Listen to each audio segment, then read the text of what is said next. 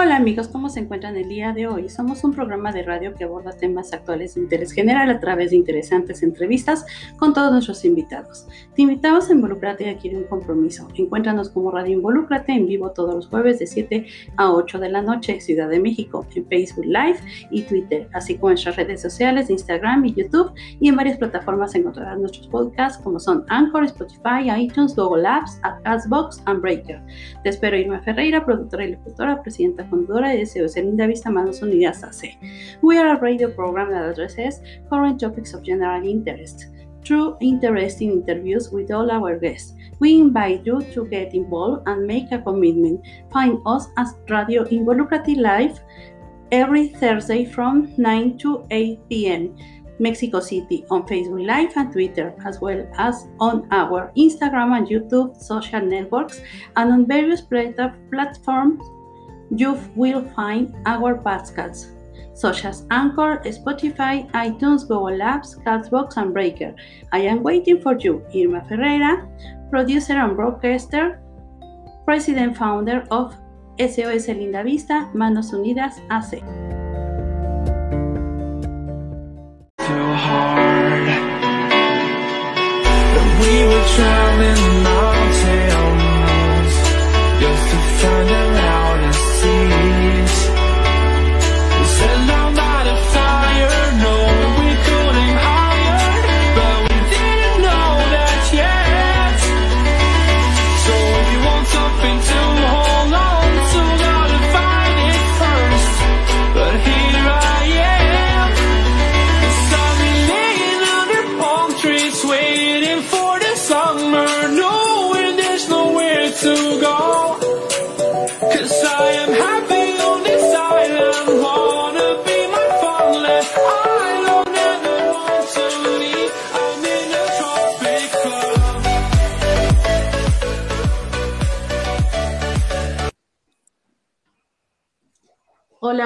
Amigos. Nos encontramos una vez más en Radio Involúcrate. Gracias por acompañarnos en esta ocasión. A sus órdenes, Irma Ferreira, locutora y productora de este programa, que hemos tenido un poquito ya eh, un cambio en la temática de nuestra página de Facebook y redes sociales, porque independientemente de estos programas que estamos llevando a cabo, pues bueno, ya estamos dando más difusión a diferentes instituciones eh, de gobierno eh, y, eh, por ejemplo, estuvimos en el INE, si ustedes recordarán, cubriendo la jornada electoral desde sus instalaciones y a partir de ahí también pues hemos tenido el acercamiento con diferentes partidos eh, políticos que, bueno, también nos están incluyendo como medio de difusión para que estemos dando también voz a todo lo que está pasando alrededor de nuestro país. hemos ahorita tenido una ausencia de unas dos o tres semanas, les damos una disculpa, pues tuvimos unas situaciones personales, pero bueno, retomamos ya nuestra presencia a través de nuestros programas en redes sociales. Acuérdense que nos encuentran como Radio Involúcrate. Eh, estamos en Twitter, en Facebook, en Instagram y en YouTube.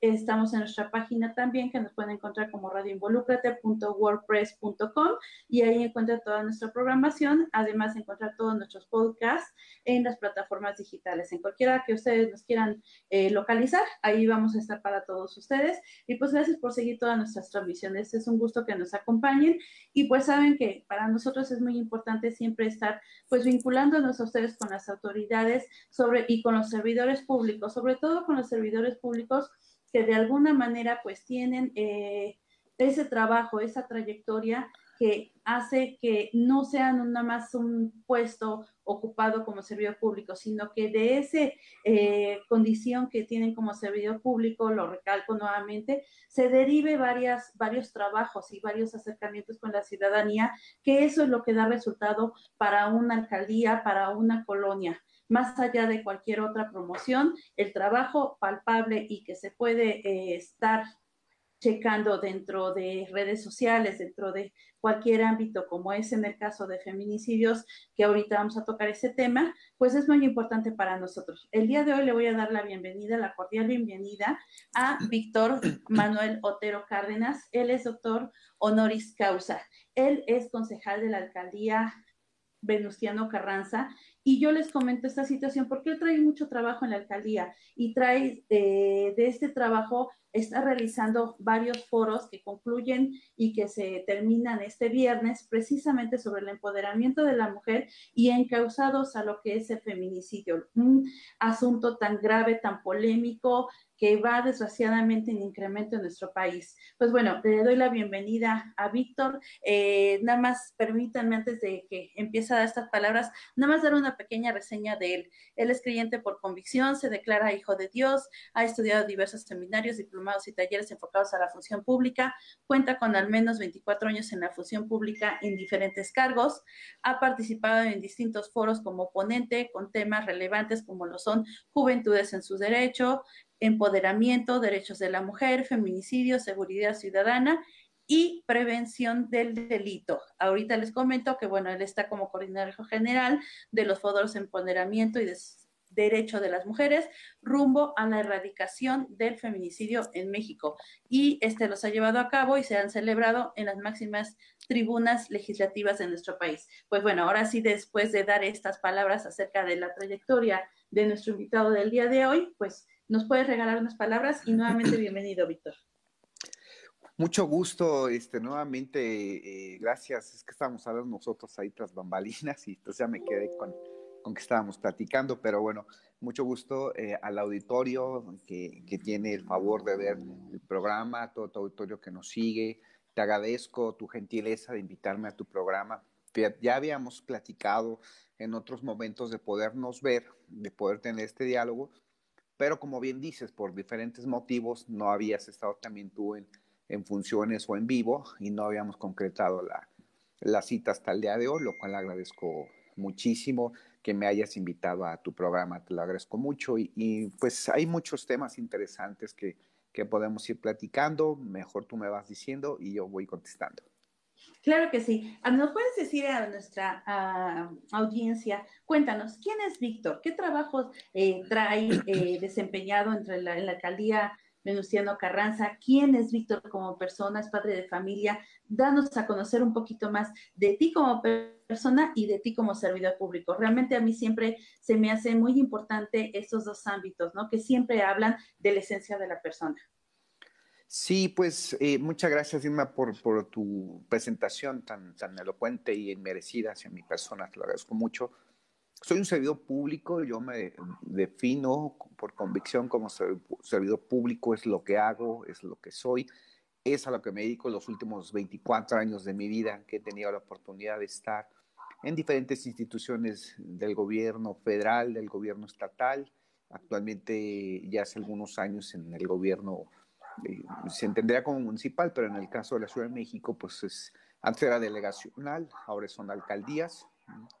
Ya estuve este trienio, estoy concluyendo en este trienio en septiembre de este año, concluimos mi primer eh, eh, gestión como concejal en la alcaldía de Gonzalo Carranza. Fui electo el día primero de octubre del año 2018 concluyo el 30 de septiembre de este mismo año, 2021, es decir, ya en unos meses, y eh, todavía fui eh, en una reelección para, por un segundo mandato consecutivo como concejal para el siguiente periodo. Y bueno, estamos en esta, en esta función.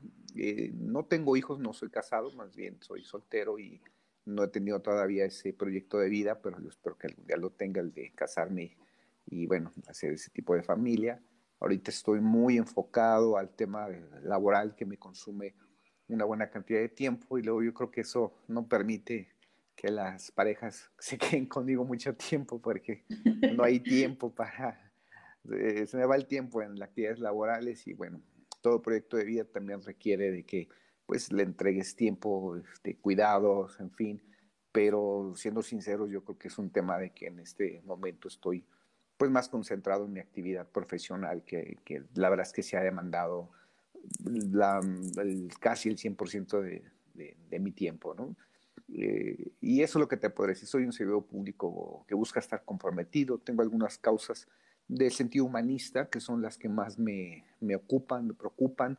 Como bien ha señalado, el tema de los derechos de la mujer es algo que he venido promoviendo ya hace algunos años y ahora lo he focalizado mucho al tema del feminicidio y cómo pudiésemos haber entregado una propuesta que hemos elaborado y que el día 23, este próximo viernes, como bien señalas, estaremos clausurando 10 foros que hemos realizado eh, durante mi gestión, casi en los tres años consecutivos. Hemos trabajado mes con mes en esta iniciativa, en estos foros, convocando a una gran cantidad de mujeres de diferentes perfiles, materias, que nos han ayudado a construir este documento escrito y que estaremos entregando a nuestras autoridades pues ya este, este viernes. Y entre otros temas tengo el asunto de la, los derechos de los infantes, la niñez en situación de calle, que es otro tema complejo que tenemos en la ciudad y bueno, que en la República, pero pues específicamente en mi caso, que soy de la Ciudad de México, pues es un tema grave que traemos y que eh, me interesa también darle eh, una propuesta, como lo hemos hecho con el tema de las mujeres. Y bueno, para no aburrirlos con más cosas, pues en general serían como los tópicos más representativos de mi trabajo como concejal.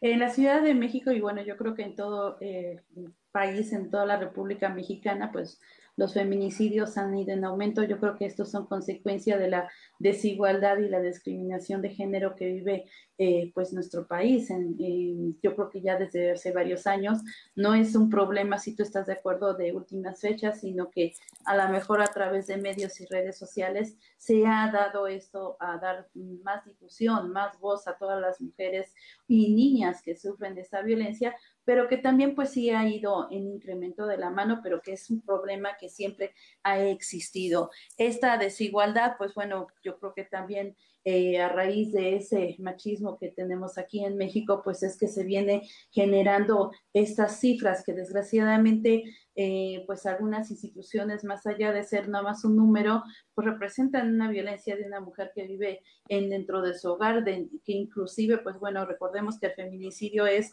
el homicidio en la mujer efectuado por una persona allegada a ella con una relación eh, que tiene, que vive en ese momento. ¿Tú cómo ves el feminicidio desde tu punto de vista a través de estos foros? Tú que has estado cerca también como panelistas eh, que han estado dando todo este apoyo. Yo creo que también pues has tenido, supongo, acercamientos con mujeres o casos que han vivido esta situación.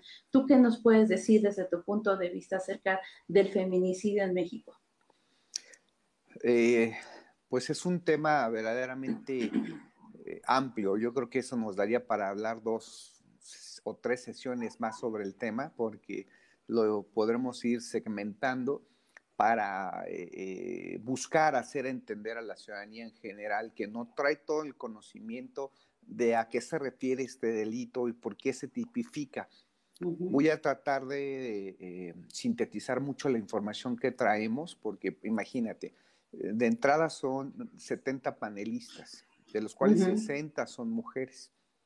Y, cada una de ellas tiene una visión de qué fomenta, qué genera, qué produce el delito del feminicidio.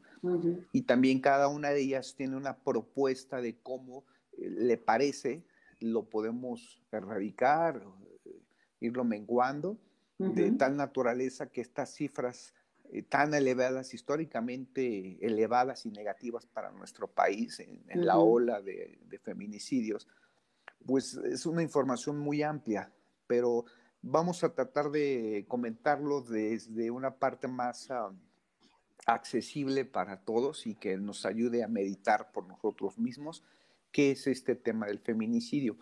Entonces, antes de llegar al feminicidio, me gustaría plantear el primer escenario de un eh, homicidio, digamos, simple, ¿no? Digo, en casos simples, pero me refiero en términos de, jurídicos que sea culposo o doloso, sí. pero que no es feminicidio. Sin embargo, involucra la eh, eh, muerte de, alguna, de alguna mujer, donde hay una gran diferencia que tendremos que ir entendiendo. Vamos a pensar un supuesto en donde una mujer de cualquier edad, desde una joven hasta un adulto mayor, pero mujer, en su vida cotidiana va a su trabajo, va a su, a su escuela, va a sus actividades, y en ese traslado, en su trayecto regular, en el transporte público, en la calle, algún sujeto viene, la violenta y además pues la, su intención es robarle, ¿no? El bolso, sus pertenencias.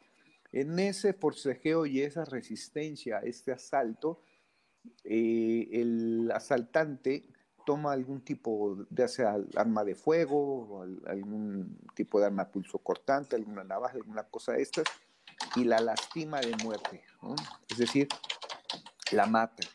Y bueno, aparte ya le, roba, ¿no? Ya ahí queda el, el, el tema. Eh, al pasar esa situación, lo que va a suceder es que uno podría pensar que eso es feminicidio, ¿no? Porque pues es, involucra el fallecimiento o el homicidio de una mujer. Pero eso no es fácil, porque mucha gente así lo, lo, piensa. Eh, hay una oxisa femenino, una mujer, pues entonces es feminicidio. Y más si le dio un trancazo para que no ofreciera resistencia, ya hay violencia y lo vamos tipificando y no es así. Ahora pensemos en un caso en donde las autoridades encuentran a una joven que desapareció hace unos días, salió con su novio, iban a, pues al cine, alguna actividad personal, y de repente ya no llega la señorita a su domicilio. ¿no? Toda esa noche no llega, entonces al otro día empiezan los padres a buscarla, y al segundo o tercer día de ya haber notificado a las autoridades de esa desaparición de, de la joven, y, la autoridad empieza a buscarla y cumple con las horas de extravío para poder empezar la búsqueda formal, que hoy en día ya eh, la ley ha agilizado mucho y, que no se tarden tanto en iniciar la investigación porque son horas fatales en donde si no encuentras a la víctima puede ser que la encuentres en una situación pues de fatalidad. Caso contrario, si le empiezas a buscar desde antes, a lo mejor tienes oportunidad de encontrarla todavía sana. Sí, de hecho, perdón que te interrumpa tantito, realmente es un punto importante el que tú mencionas en casos de desaparición de personas, que tanto las comisiones de búsqueda, ya sea de la Ciudad de México o a nivel nacional o de cada entidad, como lo que es la Fiscalía, que es FIPEDE de personas desaparecidas, eh, tanto los también los ministerios públicos tienen la obligación de levantar la denuncia de manera inmediata en que se presenta un familiar. Eso de las 48, 72 horas, o sea, eso ya es. quedó atrás, que desgraciadamente las autoridades hoy en día lo siguen manejando en algunas ocasiones desde el contacto que tienes con policías, eso sí es cierto, pero qué bueno que lo tocas y que la ciudadanía sabe que no hay ya plazo indicado por la ley. Perdón por la interrupción. No, no, no. es que de hecho a eso me refería exactamente, que anteriormente se hacía así, pero bueno, tiene una naturaleza de estas políticas públicas que ya llegaremos a ese poco más detallado. Pero vamos, entonces, en ese periodo, de repente llega el oficial y, notifica a los padres que ya encontraron a su familiar, a la joven. Y dice, sí, ya la encontramos, esa es este, la buena noticia. A lo mejor otra buena noticia es que este, sabemos quién la tenía secuestrada y es su pareja, el, novio, el, varón que, con, con el que salió. Sin embargo, eh, lamentablemente la encontramos en situaciones distintas. Entonces preguntan los padres distintos en qué forma, dónde está mi hija, dónde está mi familiar. lo que dicen, bueno, lo que pasa es que está descuartizada, desmembrada, sus extremidades fueron cercenadas y todavía en su rostro le rociaron ácido después de que ya era un oxiso, después de que estaba muerta. Y luego la fueron a aventar en algún lugar donde públicamente pudieses eh, eh, verla y todavía, después de que ya era un cadáver, le insertaron vía anal o vaginal algún objeto, como alguna botella, alguna cuestión así. Es decir, ¿eso qué es? ¿Qué diferencia encontramos entre que se resistió al asalto y como no quería darle la bolsa, pues el otro la picó, le, disparó, le pegó con algún objeto y, consecuente de ese golpe la mató. A lo que estamos platicando ahorita. Pues el, fundamento básico del feminicidio es el odio, es la hazaña. Es decir, no fue por casualidad que le dio un golpe y la maté, si estamos hablando de que hubo un desmembramiento, una separación de las extremidades, eso llevó un tiempo, llevó un cálculo, llevó todo un procedimiento metodológico que llevó a generar la mayor cantidad de saña y de odio hacia la mujer. Así es como se tipifica el feminicidio, que es muy diferente a, un homicidio por otro tipo de razones. De entrada, el asaltante no venía con la idea de matar a alguien, venía con la idea de asaltar, no de privar de la vida.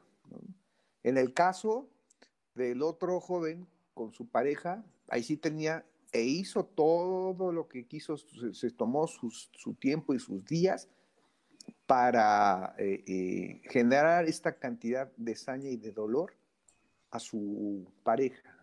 Y lo hace porque ese es el otro fundamento, es mujer.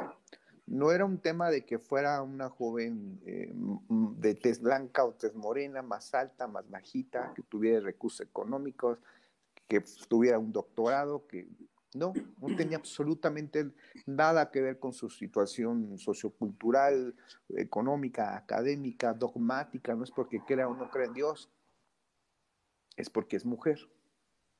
Y porque mi intención como eh, un asesino de mujeres es exterminar el género, sea Juana, Petra o quien sea. Esos fueron los elementos tan graves que llegó a pensar al legislador y a las autoridades por qué lo hizo.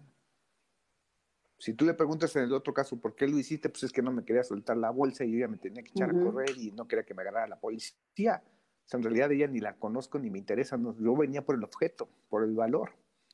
En el otro caso, sí había una relación, pues eran pareja, pero además había generado un odio que no es humanamente lógico pensar que un día me levanto porque estoy enojado contigo y pues decido desmembrarte y echarte ácido en la cara, de entrada de dónde saqué el ácido.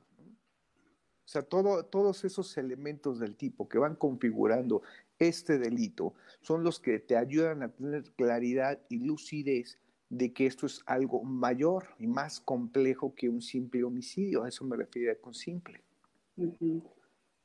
Bueno, la pregunta que te debes de hacer es, ¿qué motivó a estos sujetos a hacer este tipo de actos brutales, salvajes, completamente deshumanizados en reiteradas ocasiones y que lamentablemente en México, eh, el año 2019, la prensa eh, extranjera señala a México como el país en América Latina con el mayor grado de feminicidios por ser el pueblo que más mata a sus propias mujeres por odio, no porque la atropellaste, no porque se te fue la mano, no porque no. Tengo toda la sana intención de venir y producirte esta cantidad de dolor. ¿Por qué? O sea, es un tema más complejo. Y en estos años que hemos estudiado el tema, pues tenemos ya generadas varias, varias teorías derivadas también de haber estudiado las carpetas de investigación, porque así como este caso te puedo platicar eh, muchos más, pero todos tienen un eje rector. Adelante, tú me vas a preguntarme algo. ¿Tú crees que el empoderamiento de la mujer y acabar con esa desigualdad que vivimos en el país pueda contribuir a que esto vaya disminuyendo estos feminicidios? Por supuesto contribuyen, pero no son efectivos. Es decir, no vas a eliminar el feminicidio eh, por empoderar más a la mujer o por darle incluso más libertades o derechos. Ni siquiera porque hagas penas más severas en donde digas, bueno, ahora cada que agarremos a alguien que, se, que comete este delito, para que los demás aprendan, le vamos a cortar las manos.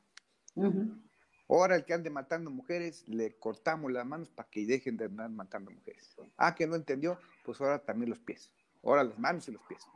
Es decir, agravando la pena, no vamos a erradicar el feminicidio. Generándole eh, más condiciones de libertades, de empoderamiento a la mujer, tampoco vamos a erradicar el feminicidio, porque no son la naturaleza de ese delito, no nace ni parte de ahí.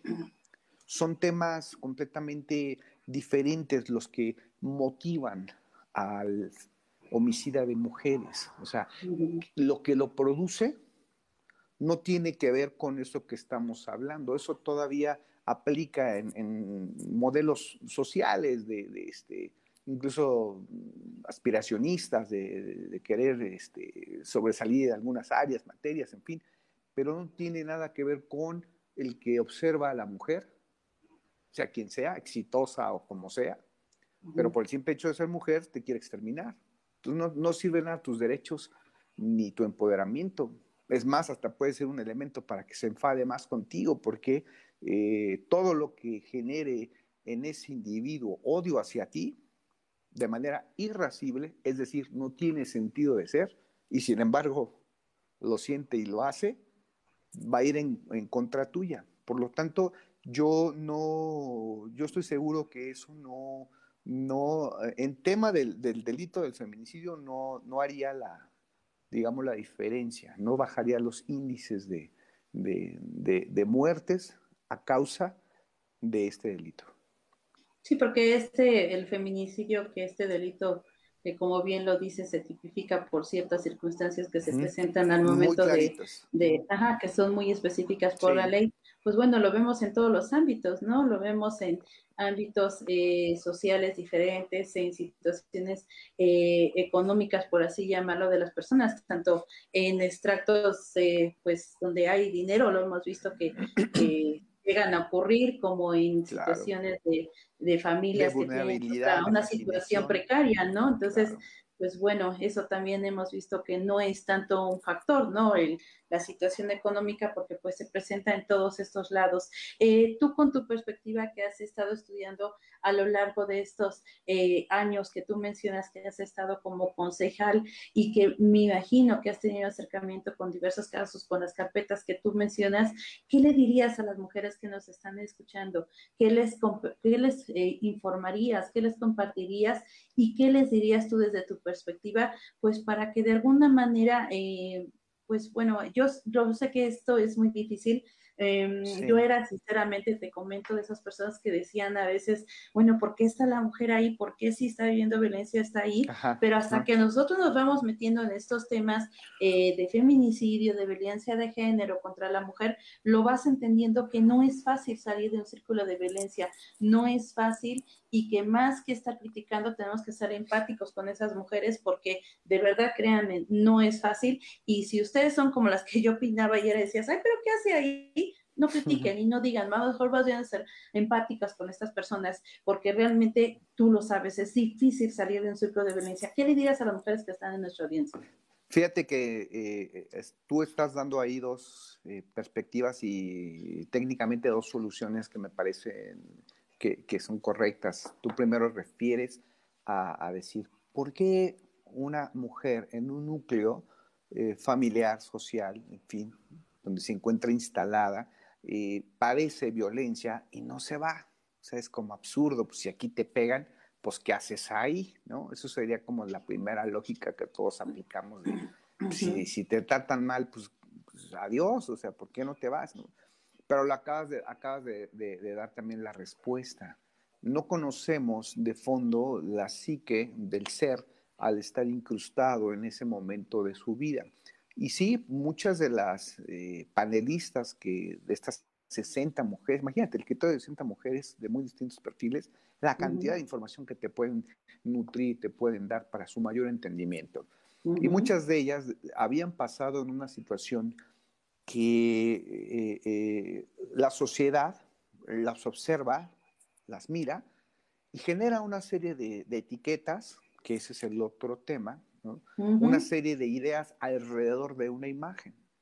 Y yo veía que el, quien lamentablemente, digo, tengo que decirlo así y, respaldado por todas estas mujeres para que no digan que el concejal lo dijo, pero este, quien más ataca a la figura de la mujer es la misma mujer.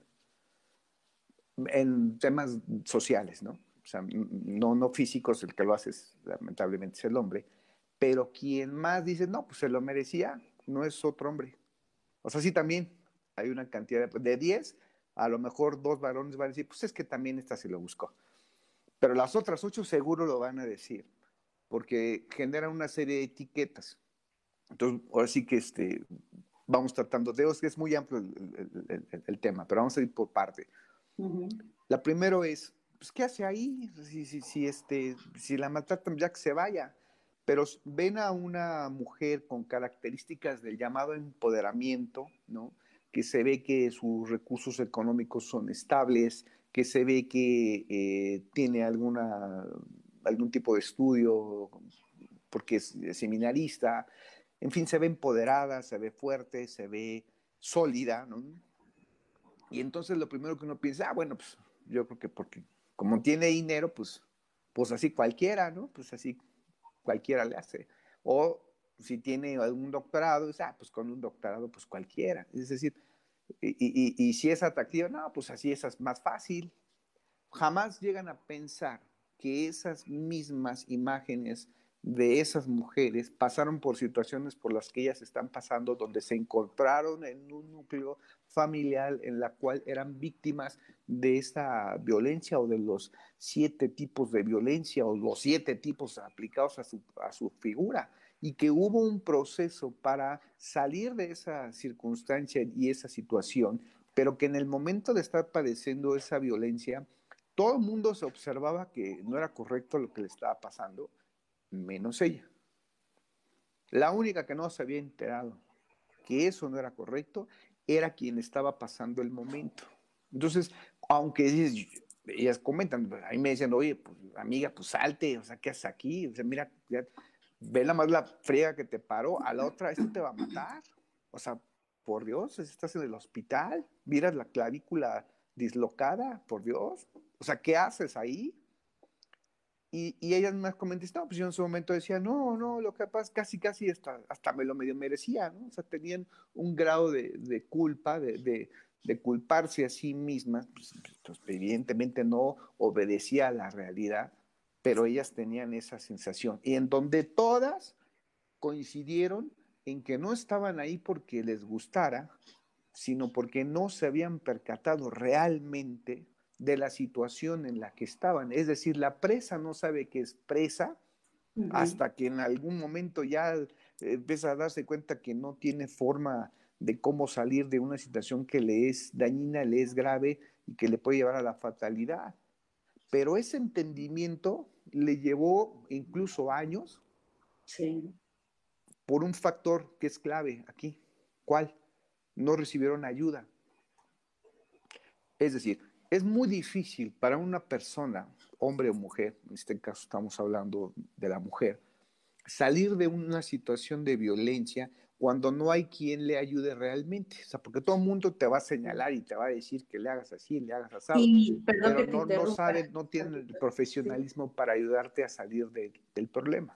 Y también aparte de todo, se presenta muchas veces la culpa en la misma mujer, ¿no? Como tú dijiste, no es que yo me lo merecía, la culpa y la pena, ¿no? Que eh, es, son víctimas ellas, pero tienen vergüenza de írselo a contar a alguien más. ¿Por qué? Porque creen que ellos lo están ocasionando, que ellas son culpables. Aparte de todo, a veces, muchas veces dentro de los hogares hay conductas heredadas, que la mamá vivió ese círculo de violencia y que lo vivió y pues ahora sí que, pues hija, me tocó a mí vivir y es lo que las mujeres pasan, ¿no? Entonces, desgraciadamente las mujeres, pues a veces es muy difícil que se abran, ¿no? Entonces, yo creo que estos foros que tú estás dando de estas informaciones con estas mujeres, que muchas estoy segura que tienen, eh, pues todo lo que platican son vivencias directamente de ellas, que eso es más enriquecedor para las mismas mujeres que lo escuchan, pues bueno, le da una oportunidad a esas mujeres de salir de ese cerco de violencia porque están teniendo más información que no tendrían. Eh, eh, más a la mano. Digo, Internet la tenemos, ¿no? Llena de información por todos lados,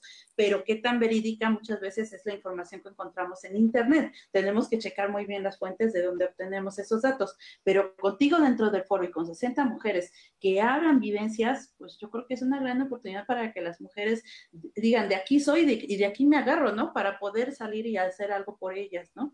Por sus familias, porque a veces no nada más son ellas, sino atrás de ellas vienen sus hijos.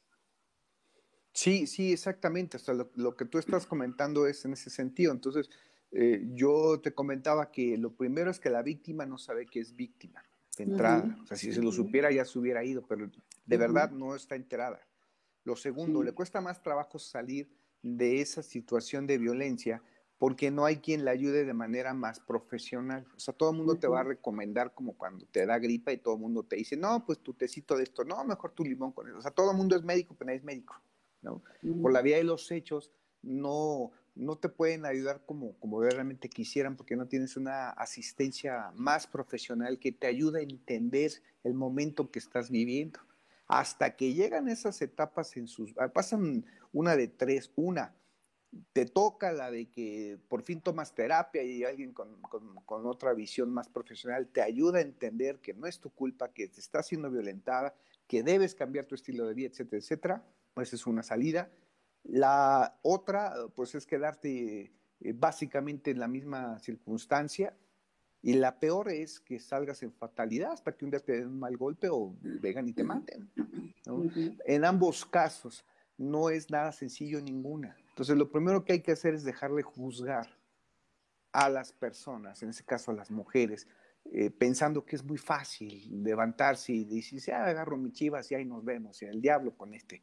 No es así de sencillo, eh, está desde que involucran sus emociones personales, sus sentimientos, hasta la misma familia, si tienen hijos, las condiciones económicas, que es otro factor ahí importante, pues ahí entraría el tema del empoderamiento, el no depender económicamente de, ninguna figura, ya sea tu papá, tu esposo, tu hermano, o, quien sea, pero que no tengas esa dependencia económica, que ese ya sería un paso muy, muy avanzado. Pero no vas a llegar a ese punto si primero no entiendes que estás en un proceso de ser víctima y hasta que entiendas que eres la víctima y que debes de dejar de serlo, podríamos ir avanzando a, otros, a otros niveles, pero lo primero que tú comentabas es eso, no, no, no saben y por lo tanto no es fácil que, salgan de esa situación de, violencia.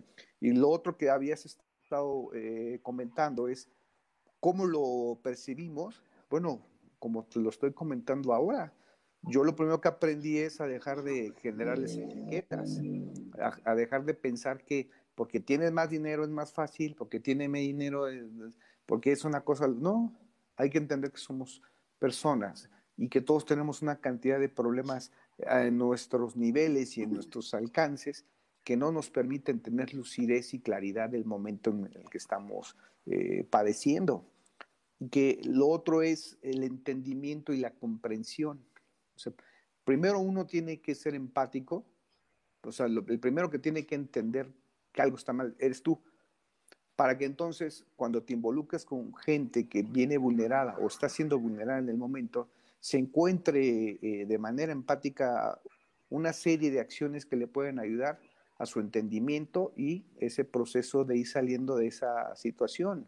Pero no, no, es, tan, no es tan sencillo como quisiéramos que te dijeran, no hagas eso, ah, ya no lo hago. Sí, decirlo es muy fácil, ¿no? Sí, sí, sí, pero por la vía de los hechos eso no, no, es, no es así. Eh, cuéntanos, eh, ahora para ya quienes están escuchándonos y sabiendo un poco de esta labor que llevas, esta clausura que ya termina otro ciclo más de tus foros, ¿dónde va a ser el horario? Nada más es llegar y pueden ingresar, acceso libre, cuéntanos un poquito más. Sí, muchas gracias.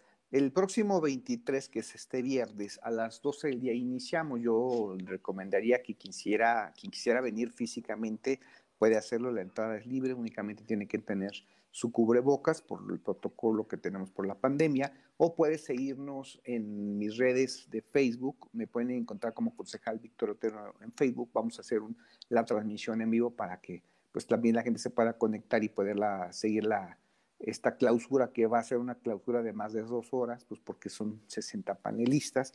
Y también vamos ahí a presentar nuestra iniciativa de ley que vamos a entregar a las autoridades del gobierno eh, local y federal. Antes de llegar a ese punto, les recuerdo que esto va a ser en el Centro Cultural Venustiano Carranza, o mejor conocido como el Cine Venustiano Carranza.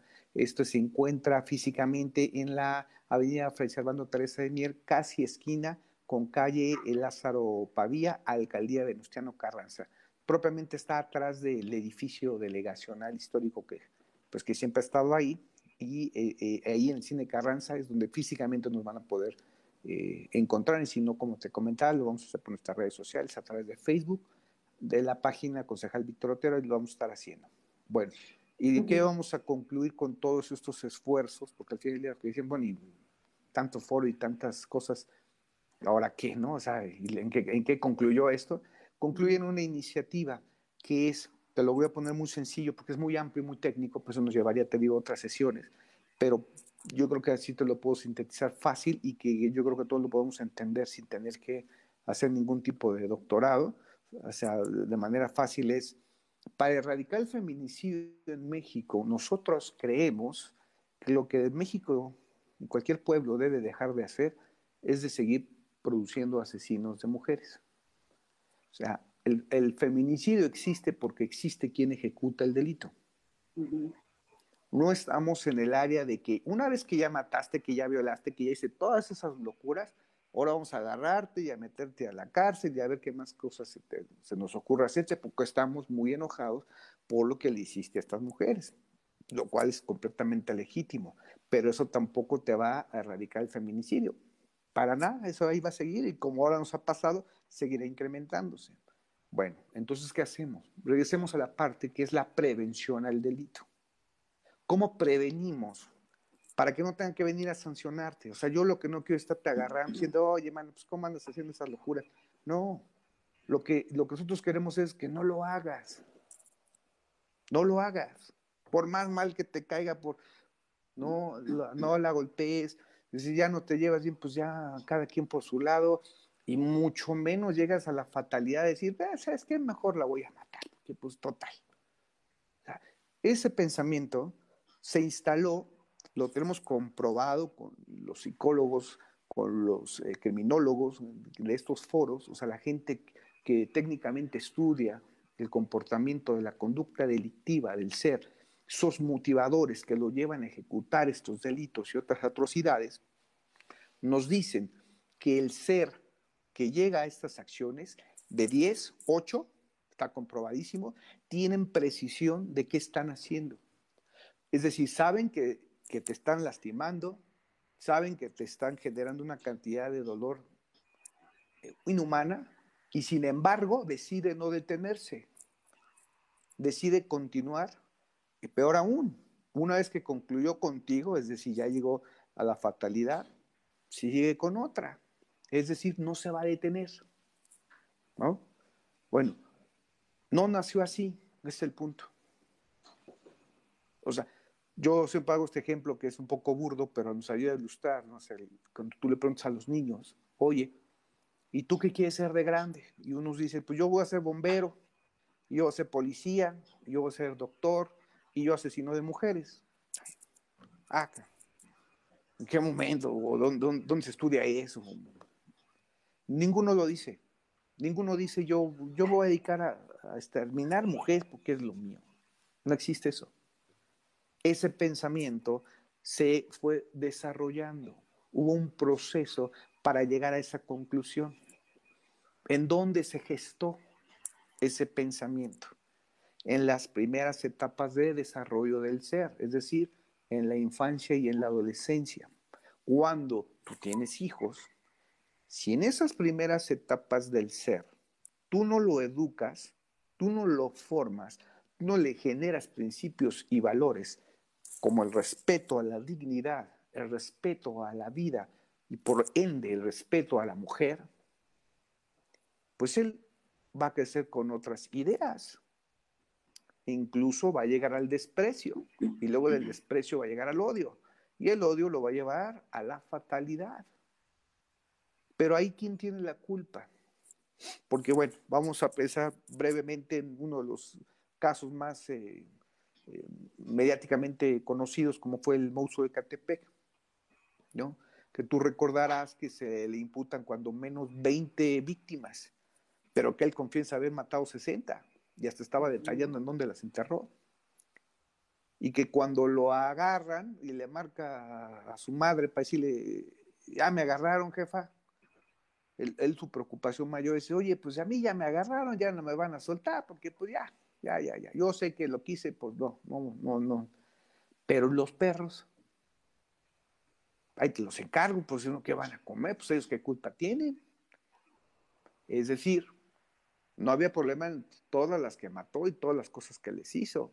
Pues son mujeres, como quieran. Pero los animalitos, pues es otra cosa. Es decir, su empatía con relación a una figura que le generaba cariño, como son sus animales, no la tenía desarrollada con una mujer.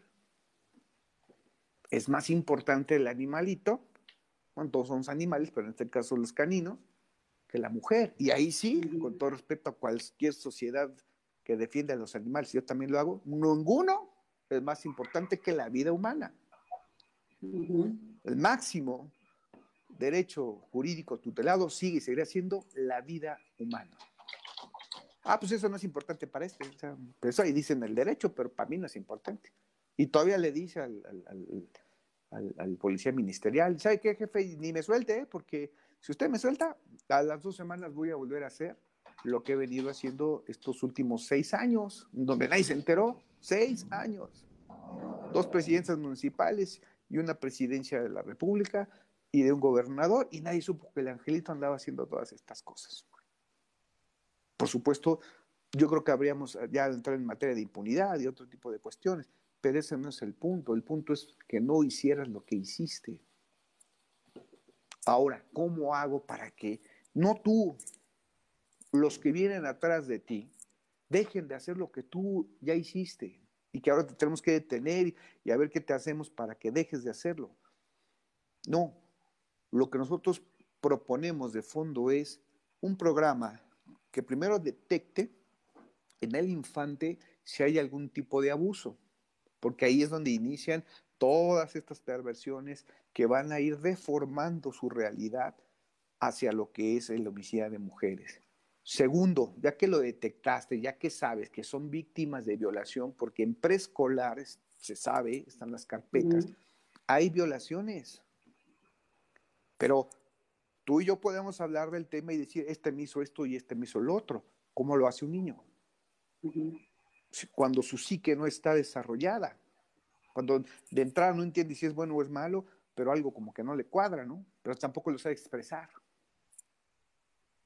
Ese es, un futuro homicida, porque luego llega a su casa y es el, mismo caso del, del monstruo de Catepec, sus, su madre eh, lo violaba y luego invitaba a sus amigos a su casa y se lo pasaba a sus amigos de, su, de la señora para que también lo violaran al niño. Y luego llegaba golpeado los primeros años de la escuela, con la mandíbula este, desencajada, con el brazo partido en tres cachos, y, y preguntan, oiga señora, pues ¿qué le pasó al niño? Ah, se cayó jugando. Pues ha de haber caído como del décimo piso, ¿no? Pues ven, ve las heridas que tiene, o sea, y luego al otro mes otra vez. Ahí se cae muy seguido, ¿no? Sí, pues es que lo se porta mal.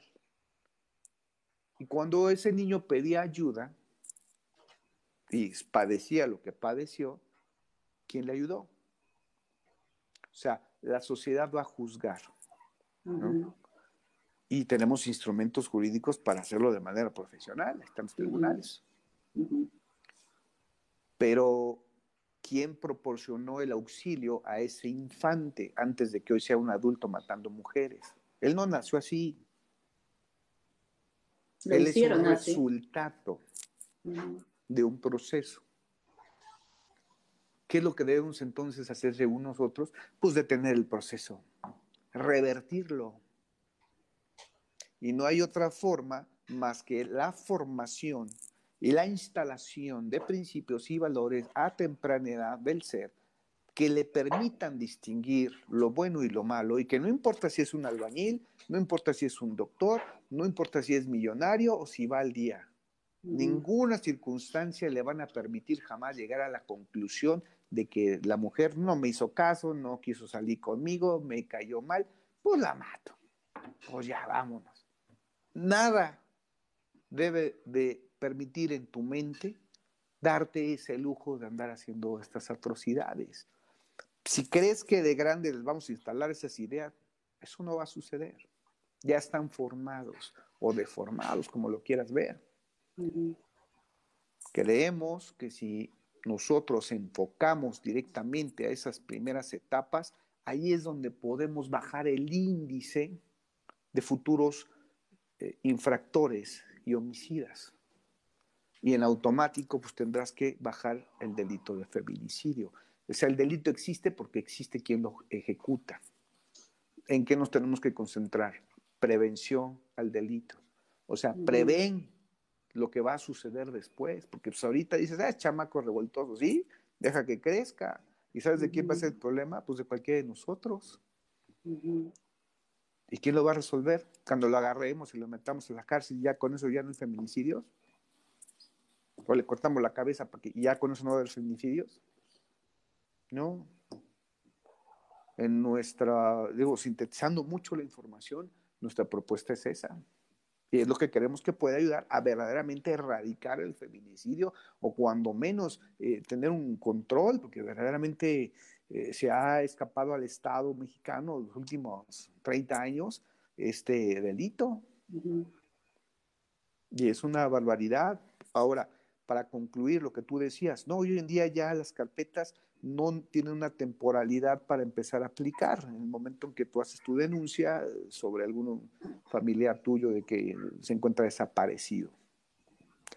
Eso quien lo crea es en el año 2020, o sea, el 2019 al 2020, el presidente Obrador, después de las manifestaciones que tuvimos en la Ciudad de México en reforma, muy conocidas, por la cantidad de destrozos que se hicieron ahí al monumentos y a toda la urbanidad, que era un reclamo ciudadano, y bueno, y otros que no eran ciudadanos, pero que también se metieron a la bola.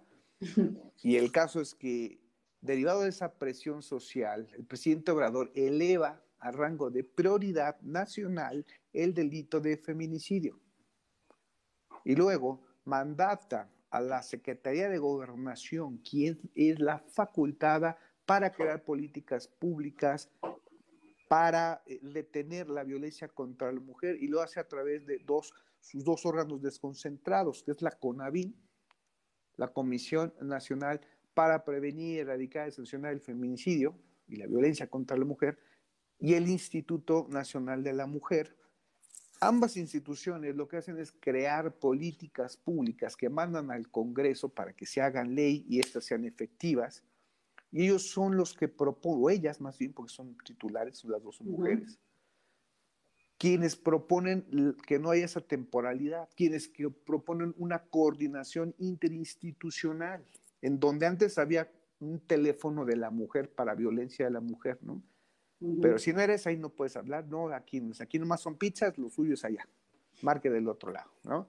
Para evitar esa situación, entre otras acciones, se crea el, el, el enlace con el 911 con Locatel, en donde ahí tú eres víctima de algún tipo de violencia y inmediatamente te van a correlacionar. Pero son acciones conjuntas que se fueron pensando en decir, lo más importante son las primeras horas en las que hay una posible víctima.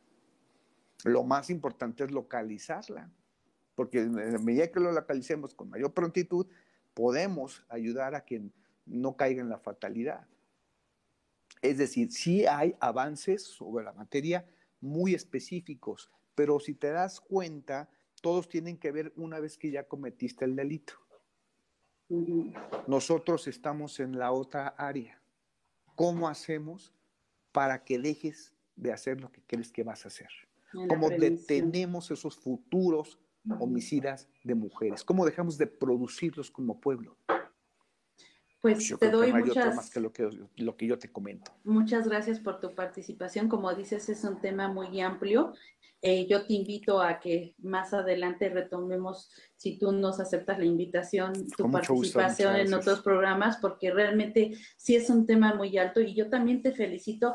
¿Por qué? Porque los concejales eh, es una figura del servidor público, pero que desgraciadamente en las alcaldías la mayoría de los ciudadanos no saben quiénes son sus concejales y eso yo tengo la certeza total, ¿eh? Entonces, yo, este, también.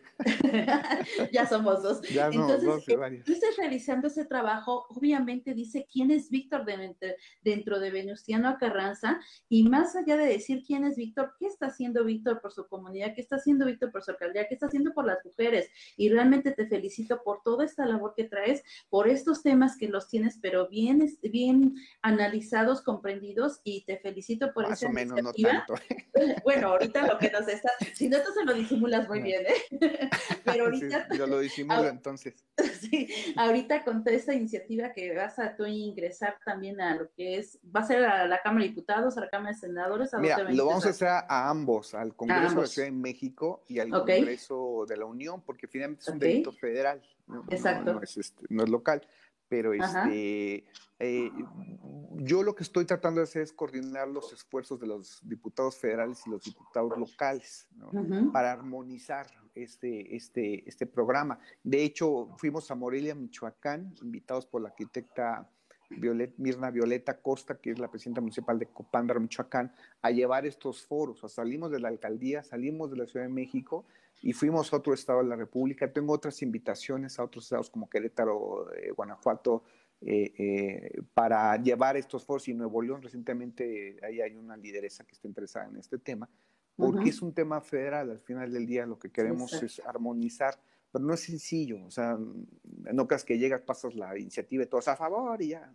sí, sí, sí, sí, hay una lucha detrás de todo eso, ¿no? Sí, sí, sí, mira, me gustaría tocar este tema nada más, este, de acuerdo al Código Penal en el artículo 325, a feminicidio se refiere como quien comete el delito de feminicidio es quien prive de la vida a una mujer por razones de género. Se considera que existen razones de género cuando concurra alguna de las siguientes circunstancias. La víctima presente signos de violencia sexual de cualquier tipo, a la víctima se le hayan infligido lesiones o mutilaciones, como tú lo mencionaste, infamantes o de, degradantes previas o posteriores a la privación a la privación de la vida o actos de necrofilia, como también lo mencionaste bien, existan antecedentes o datos de cualquier tipo de violencia en el ámbito familiar, laboral, escolar del sujeto activo en contra de la víctima, haya existido entre el activo y la víctima una relación sentimental, afectiva o de confianza, existan datos que están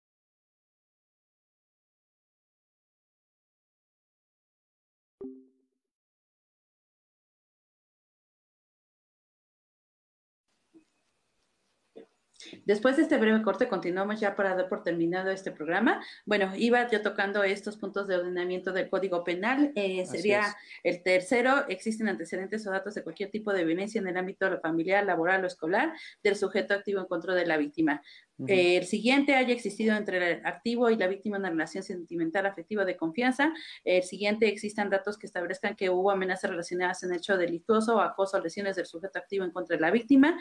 La víctima haya sido incomunicada, cualquiera que sea el tiempo previo a la privación de la vida, el cuerpo de la víctima se ha expuesto o exhibido en un lugar público. Esto, lo repito, lo encuentran en el Código Penal y bueno, sí es importante que cuando son estos casos de, feminicidio se tipifiquen de esta manera precisamente para que se lleve pues una condena justa, ¿no? En base a estos, a estas este, carpetas de investigaciones, a estos elementos. Pues muchas gracias si nos das un mensaje de cierre y bueno, continuamos en comunicación. te repito, este, el micrófono está abierto para ti las veces que gustes participar. Y bueno, ya estaremos haciendo una nueva cita eh, virtualmente en el momento que se pueda, pues también la hacemos, este, si tú no los permites físicamente. Pero bueno, te deseamos lo mejor y éxito total este próximo viernes. Muchas gracias, te agradezco mucho tu gentileza. Y eh, yo nada más me gustaría despedirme haciéndoles una, eh, pues una recomendación amable a todo el auditorio, que es, me parece muy importante que todos los vecinos, la ciudadanía en general, busque acercarse a sus autoridades, a sus servidores públicos, pues porque al final del día es lo que somos, servidores públicos, estamos al servicio del, público, de la ciudadanía. Y hay una eh, distancia evidente entre, digamos, el gobierno y, sus representados, que hasta que no haya una situación ahí complicada de alguna situación, entonces ya todo el mundo va corriendo a ver quién es el policía del barrio, a ver quién es el señor fiscal del distrito y a ver quién es con su concejal, su alcalde, su diputado, porque pues sabemos que existen, porque eso dicen en las noticias, el diputado dijo que, ¿no? De eso a que yo sepa quién es mi diputado, y mucho menos que tenga contacto con él, que él me conozca o que le pueda marcar, no tenemos esa cultura de la cercanía, el acercamiento a las autoridades, que pues finalmente para eso estamos, para estar al servicio y para hacer el trabajo. Y que cuando un servidor público no cumpla con su eh, facultad, con su encargo, pues entonces hay que estarlo molestando hasta que haga el trabajo una y otra vez, porque ese es su trabajo. Si no quiere hacer eso y quiere hacer otras cosas en la vida, pues entonces que se dedique a otras cosas.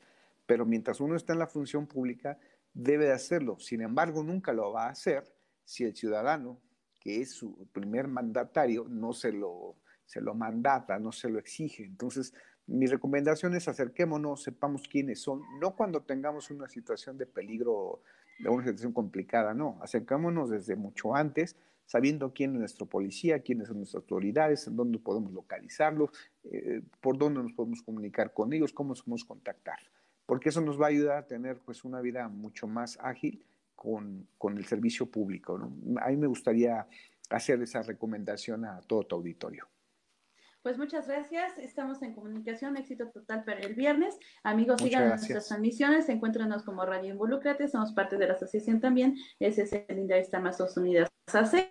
Y bueno, quedamos a sus órdenes y nos vemos el próximo jueves. Gracias. Bendiciones.